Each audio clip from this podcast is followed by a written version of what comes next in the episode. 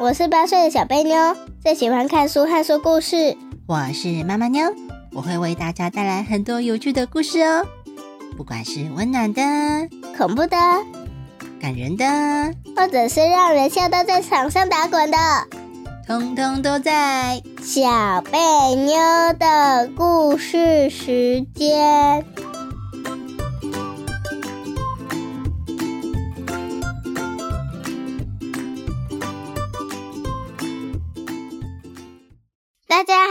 是小贝妞，我是妈妈妞。咦，小贝妞，今天要来讲入木三分的成语故事哎对呀、诶，那你知道什么是入木三分吗？嗯，不知道哎，那这是谁的故事呢？王羲之的故事，你知道王羲之是谁吗？嗯、不知道哎，我一开始还想说是国王西果汁，这是什么奇怪的东西啊？王羲之是一个很有名很有名的书法家哟。哦，你知道什么是书法家吗？嗯，就是很会写书法的人嘛，那你知道书法是什么东西？写书法是什么东西？写毛笔字吗？哦，对，就是毛笔字哦。小贝你有没有写过毛笔字？有，但是写的一团黑。其实写毛笔字很不容易，对不对？对，那我们就一起来听听他的故事吧。好。入木三分，王羲之的毛笔字。很久很久以前，有一个叫做王羲之的书法家，他非常的会写字，他的字迹温柔又有力道，而且非常的漂亮，在当时非常的有名。只要讲到他的名字，大家都会竖起大拇指，称赞他的字漂亮，可以说是大名鼎鼎。王羲之可是那个时候的大名人呢。其实啊，王羲之一开始的字写得并不好，跟所有的小朋友一样，总是歪歪斜斜的，所以他就特别羡慕字写得漂亮的人。有时候看到墙上的匾额，上面写着好像艺术作品的字，就非常的喜欢，也因此开始对写字这件事感兴趣。对他来说，写字就跟画画一样，都是一种艺术。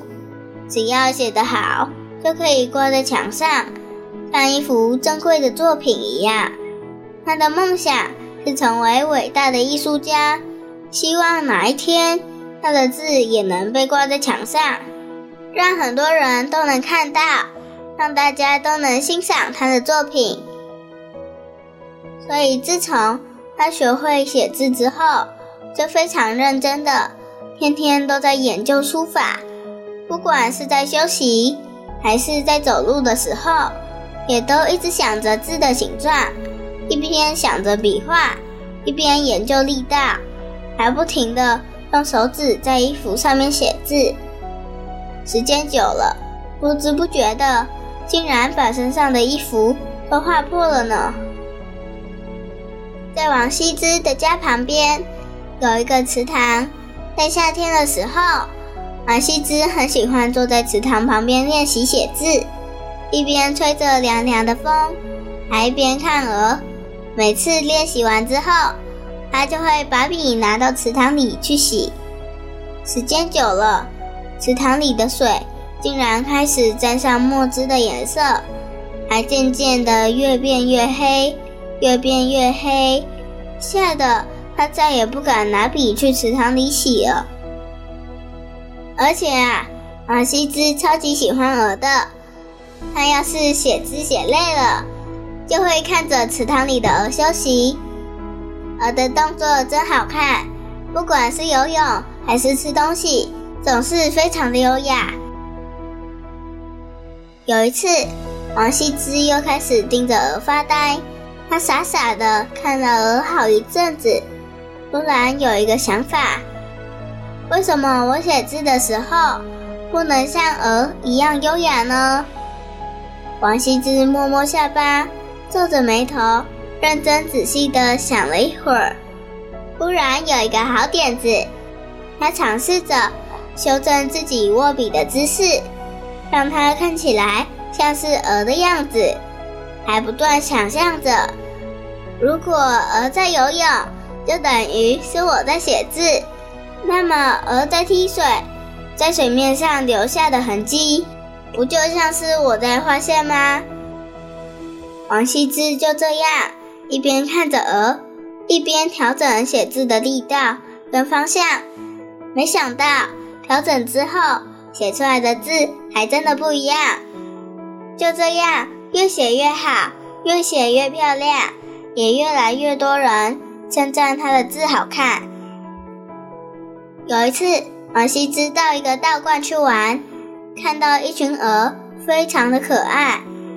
他看鹅但到天都快黑了，还是舍不得离开。他实在是太喜欢那些鹅了。便主动要求道士把这群可爱的鹅卖给他。这个时候，王羲之的字已经写得相当漂亮了，在当地也算是小有名气。道观里的道士一看到是王羲之，知道他的字非常的漂亮，便开心的请他写一篇文章来作为交换。王羲之实在是太喜欢那些鹅了，也没有多想，很快就同意了。于是王羲之后来就写了一部《黄庭经》，把它送给道士，道士也开开心心的把那些可爱的鹅通通送给了他。还有一次，皇帝想要到北部的郊外去祭祀，他想把祭祀活动的文字。在活动开始前，先写在木板上，再让木匠把它雕刻下来。因为王羲之的字漂亮，就请王羲之来帮忙，在木板上写字。王羲之拿了一支毛笔，沾了沾墨水，刷刷刷，而一下子就写好了。当雕刻师傅拿到木板的时候，非常的惊讶。因为王羲之写字的墨水竟然渗入到木头里面，还有三分那么深。以前古时候的三分，就差不多是现在的一公分哦。光是写字就可以让墨水渗入木板一公分，由此可见王羲之在写字的时候有多么大力，让雕刻的师傅在那里惊讶的。不断说着，王羲之的字力道真是强劲啊！写起字来真是入木三分。嗯哼，满意满意。看到“入木三分”这句成语，就可以知道王羲之对写字非常的用心，在书法上面就看得出来，他的程度到哪里，已经不是老师等级。而是全国第一了。后来许多书法家没有一个能比得上王羲之，所以现在很多学习书法的人都很喜欢用王羲之的字来当做范本来练习哦。在王羲之的练习本中有两本书帖特别的有名，一本叫做《兰亭集序》，另一本就是《黄庭经》喽。啾啾啾啾啾啾啾啾啾，故事讲完了。好，小贝妞故事讲完了。哟呼！你今天喜欢这个故事吗？超喜欢的。王羲之的故事真的很有趣，对不对？对。你最喜欢故事的哪一个部分啊？嗯，那个雕刻师傅说，嗯。赞赞赞赞赞！在 那个时候，哦，你喜欢？他说不错不错。嗯，你喜欢入木三分的那个部分啊？对。那我们就来先解释入木三分喽。好。那小贝，你要知道什么是入木三分吗？嗯，不太懂哎。哦，如果在故事里面呢，讲的入木三分，入就是进入，对不对？对，就是木头进入木头有三分。以前古兽的三分呢，就是现在的大概一公分左右。连虫都跑不进去了，好厉害哦！虫咬不破木头，钻不进去，那个毛笔字也太强了吧！好，这个意思并不是说他写的木头把木头凹下去一公分哦，不是哦，是指呢他的墨水渗进去到一公分。因为呢，雕刻师傅要不要雕刻？呀，对，他在雕刻的时候呢，他就要会他要把他的那些字迹呀或者什么的，哦，要去调整那个厚度，所以呢，他就会注意到，哇，他那个。墨水竟然渗到里面这么深，那它会渗到这么深，就有点像你在压海绵。你要是轻轻压，哎，你就是大概痕迹也只会一点点，对不对？对。你要是用力压，海绵会不会陷下去比较多？不啊，水乱喷。对呀，你看，如果假设那块木头是海绵，那你觉得，如果你今天轻轻在上面写字？哎，那那个痕迹可能就一点点，对不对？嗯。那如果你用力写，说不定就会凹下去一公分，有没有可能？有。对。然后雕刻师傅就很困扰，搞不好那个木头很薄，然后刚好渗到最下面，那个木雕师傅是要怎么办啊？对呀，所以这个时候呢，哇，你看，那你觉得王羲之写字，他是在乱写，啪啪啪挥一挥就好了吗？我是，那他为什么可以写到入木三分呢？嗯，墨水沾太多。哦，你觉得只是因为墨水沾太多？我问你，如果你今天呢，像你在用彩色笔画画好了，嗯啊，太用力。你用彩色笔画画，那如果你彩色笔放在上面没有拿开，会怎样？扩散。扩散，你那个墨水藏在笔里的墨水会不会扩散？嗯。嗯，水跟颜料超级多，然后又用力的，嗯，往下陷，往下陷，往下陷，但是会一团黑。所以呀，你觉得入木三分这件事情是形容他把东西弄成一团黑吗？不是，他很厉害的，还能刻住那种字。那入木三分到底是什么意思呢？水太多，它只是会变成一坨黑而已啊。嗯，虽然显然就不是水太多，那它是怎么写成入木三分的呢？用力。对，是指它的力道很大，就像我刚刚讲的，你一个海绵轻轻碰，它就是有点痕迹而已，它不会凹下去很多啊。它竟然会有到三分，这表示它真的是写的非常的大力哦。呀，的马笔折断。那问你，大力就一定写的漂亮吗？不一定，不一定哈，还要技术好，对，多练习。嗯，像我之前写的一团黑。小妹妞有写过毛笔字是啊？我我记得。我好像七岁的时候有写过一次，然后整张纸写的一团黑。你觉得写毛笔字好玩吗？嗯，很难玩，很难玩。觉得毛笔字好用还是水彩笔好用？嗯，水彩笔。水彩笔还比较好涂，是不是？对，毛笔太粗了。啊，所以毛笔字那个毛笔不是只有一种尺寸啊，跟水彩笔一样，有大有小，好有粗的也有细的。所以呢，其实我那个时候是用粗的写，啊，一整条，啊，太粗了。所以其实写毛笔字真的是一门艺术哦，它是一件很不容易的事情，对不对？对。那我问你啊，小贝妞在写字的时候，你觉得你用铅笔写比较好写，还是用毛笔写比较好写？当然是铅笔呀。好，铅笔大力一点也没有关系嘛，对不对？怎么笔芯断掉？然后笔芯断掉，削一削就好了。然后毛笔呢分叉，怎么修啊？哦，毛笔要是太大力，纸会不会破掉？会。然后笔还会分叉。哦，笔还会分叉，就像水彩笔一样。那你要是画一横，你只是画一横而已，太大力它会变怎样？嗯，一颗胖毛球。它看起来可能看起来就不是一横，而是一坨咯，会不会？嗯，因为毛笔是沾水嘛，你沾墨水在写的时候，你要是放太久，就会像那个彩色笔一样，然后晕开，这样子写字就会怎样？很麻烦，很麻烦，是很麻烦吗？晕开了之后，那个字是怎样？可以用还是不能用？还是要整张重写？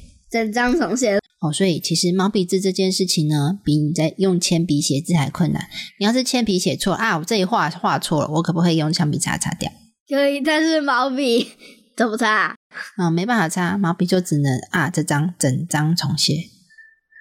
哦，这样你知道了吗？知道。对啊，如果你今天呢作业是要交一首诗好了，好，然后老师说要写写一首唐诗好了。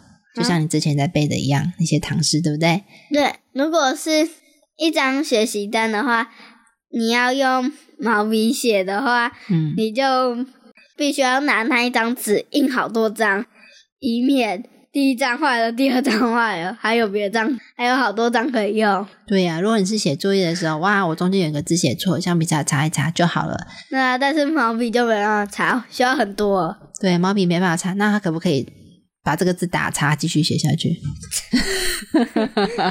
可以吗？如果是要写给皇帝的话，皇帝一定会骂他。我问你，你写作业可以说毛笔字这个字写错了，中间打一个大叉叉在旁边继续写，你觉得老师可以接受吗？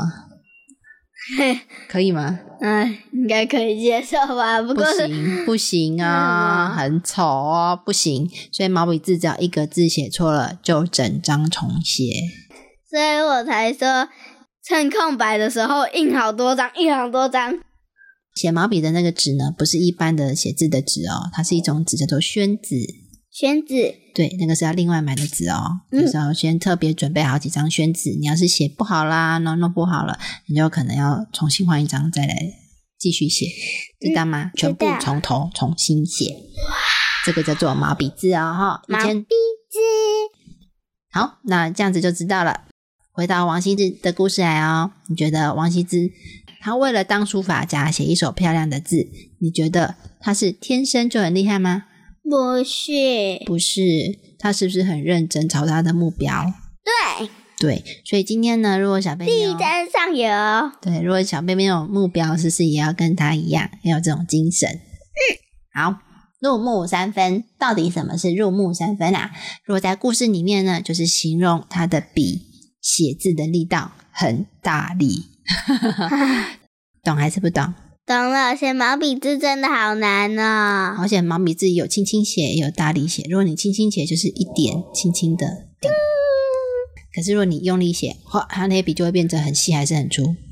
嗯，很粗。所以毛笔就跟铅笔不一样哦。你铅笔用力跟放松写起来是一样的，还是不一样？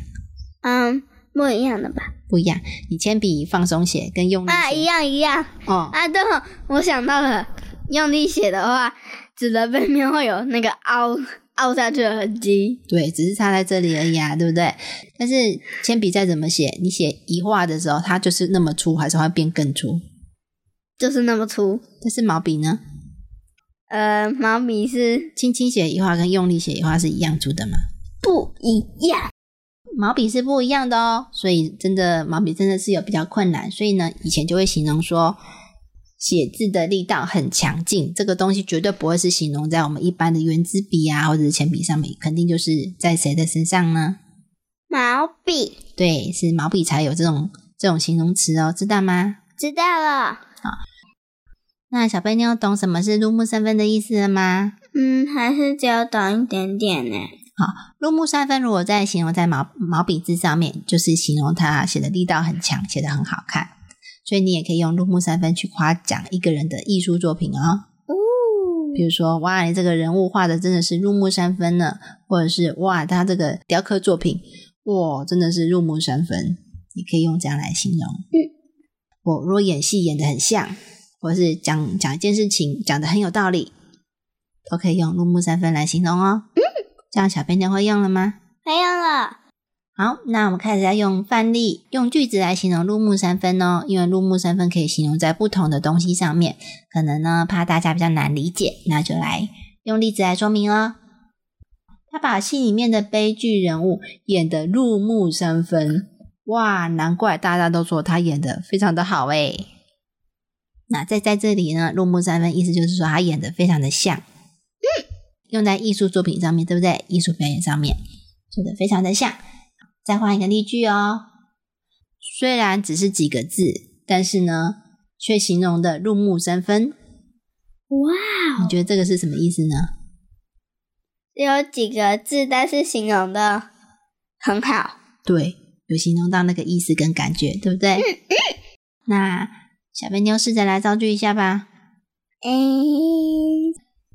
那个作品简直就是入木三分，做的非常的好。嗯，很好哦。但是妈妈呢，我有一句话想要问一下。嗯，嗯，那个可以用天衣无缝来形容东西做的很完美，可以、啊。这两个可以其中一点共用吗？嗯，这么说起来是有点类似。天衣无缝呢，因为它是天衣嘛，天上仙女穿的衣服，意思就是说它非常的完美，一点点缺点都没有。好，嗯但是呢，入木三分代表它是完美的吗？嗯，还是形容它做的非常的好？做的非常的好。对，那不是，所以很像，对不对？嗯，一个是夸奖他做的非常的好，另外一个说他做的非常的完美，一百分。好跟完美还不是一样？你觉得有可能画一幅画，结果是一百分？你觉得有可能吗？应该有可能吧？有可能一百分啊，就是完全没有缺点，他完全没有画错，没有格子歪掉，或者是没有多除非他真的很厉害。哦。但是画是人画的嘛，对不对？对。所以我跟你说，没有任何一个艺术作品是一百分，没有一百分的艺术作品啊、因为艺术作品都是人做的。那有人觉得做得好，有人觉得做得不好，对不对？对，会不会这样子？会。有些人觉得这个颜色他好喜欢，有些人觉得这个笔哦画的这种感觉他不喜欢。你说艺术作品要怎么样才能一百分呢？嗯，做了好多幅。做好多幅就会一百分了，是吗？嗯，应该是做了好多幅不一样的，然后呃，就请一些人来看，说他喜欢怎样的，然后照着他的感觉去画，好，但是相同的作品，每个人看给他的分数都一样，还是都不一样？不一样，那请问他怎样才会变成一百分？所有人给一百分，有可能吗？不可能。不可能，这就是我说的，艺术作品再怎么做都不可能一百分，因为每个人的喜好不一样，所以不会有完美的作品。哦，没有这样的东西哦，哈、只有伟大的艺术作品，跟大家称赞历史上很有名的艺术作品，就像王羲之的字帖留下来，哇，大家都说这个以后的人再也没有人写出这么漂亮的字来。可是大家会说它是天衣无缝吗？并不会哦，哈、大家只会说它是入木三分。入木三分，就是说指非常非常优秀、非常好的作品。好，但是就像我刚刚讲的，天衣无缝虽然跟入木三分有点类似，但是天衣无缝是不是有点夸张了？你觉得呢？你觉得它夸张吗？还是不夸张？夸张。夸张哈、因为再怎样的东西都不会是天上的东西啊，不可能有一百分的东西，知道吗？知所以如。果天衣无缝当然也可以用啊。有些人会说：“哇，这个作品简直就是天衣无缝啊！”就知道这个人讲话很夸张，对不对？他的意思是说，对他而言，这个东西是满分，懂我的意思吗？好了好，再见。对，所以虽然是都可以用，啊，一个是比较比较正常的用法，就是形容你这个东西做的很好，很像，非常棒。但是另外一个呢，就说完美一百分，就有点像这样子，一个比较正常，一个比较夸张。这样小便就会用了吗？会了。那天衣无缝来造句，他织的这件毛衣真的是天衣无缝，非常的漂亮。对，这个就是对你来说，他做的是一百分，对不对？对。那入木三分来造句，一样用在毛衣身上。这件毛衣，这件毛衣简直就是入木三分，入木三分，很好。不是很好。入木三分呢，通常会讲，比如说，如果是美术作品，就会说，因为这个人东西，这个作品画的很像某个人，就会说，哇，简直跟那个人非常的神似，简直是入木三分呐、或者是你把这件事情讲得很好，诠释的非常好，但是毛衣好像用在入木三分上面会有点奇怪哦，因为毛衣会像谁呢？哇塞，所以其实他们在使用上还是有点不一样，这样懂吗？懂。应该说，入木三分不是只是形容它很好而已，它还是有个重点，譬如说艺术作品力道强劲，或者是画像画的很类似那个人，或者是他讲话的见解有戳到重点。嗯，这样知道了吗？知道了，所以有一样还是不一样？不一样。好，那我们再试一次哦，哈。小白妞入木三分，这个它不适合用在毛衣的话，它适合用在哪里呢？图画好，这幅图画简直就是入木三分，非常的像那个人。怎么非常的像那个人？我是空气，好好笑。考考你，金兰卡，那你知道他最喜欢什么动物吗？天鹅，故事里面是天鹅吗？大概吧。故事里面写的是鹅，鹅跟天鹅一样吗？还不是都是鹅，那你觉得一样吗？不太一样吧？不太一样啦，他喜欢的是鹅，他很喜欢鹅哦。好，小贝妞有写过毛笔字，对不对？对，那我问你的毛笔要怎么拿？跟跟铅笔拿法一样还是不太一样？不太一样吧？对，有印象对不对？嗯不太一样。在写毛笔的时候呢，那个手的姿势就像一只鹅哦，你知道吗？不知道你。在写毛笔字的时候呢，你的食指呢会这样子弯弯的，像钩子一样，这就是鹅的头。好，它要抵住上面的笔，然后呢，你的第一只跟第三只呢要升起来，好、好像是鹅的翅膀一样会拍。所以呢，毛笔就是这样握的啊。用三只手指头，好，食指伸的高高的，它是鹅的头，然后还有左边跟右边的翅膀，不像，这样，他说这个是鹅的形状。王羲之说的、啊，他说握笔的样子也要改成鹅的样子，所以呢，不会像是你在写铅笔字的样子，而是呢，你把食指伸得高高，像鹅的头一样，然后呢，第一只跟第三只手指头捏住笔，啊，这样就是一只鹅拿着一支笔在写字。毛笔是这样画的，就是一只鹅，鹅在写字。对，鹅在写字，很有趣吧？嗯，好，那小编妞还有任何的问题吗？没有了，那我们今天的故事就到这里喽。拜拜。希望大家喜欢我们的故事，拜拜，拜。拜。冷冻，噔，冷冻这个梗上次用过了啦。好吧，那再一个，呃，啊，狼咬我屁股！哎，哎，不好笑，笑不出来。拜拜。你明明就笑出来了。小笨妞，拜拜。哎呦，拜拜。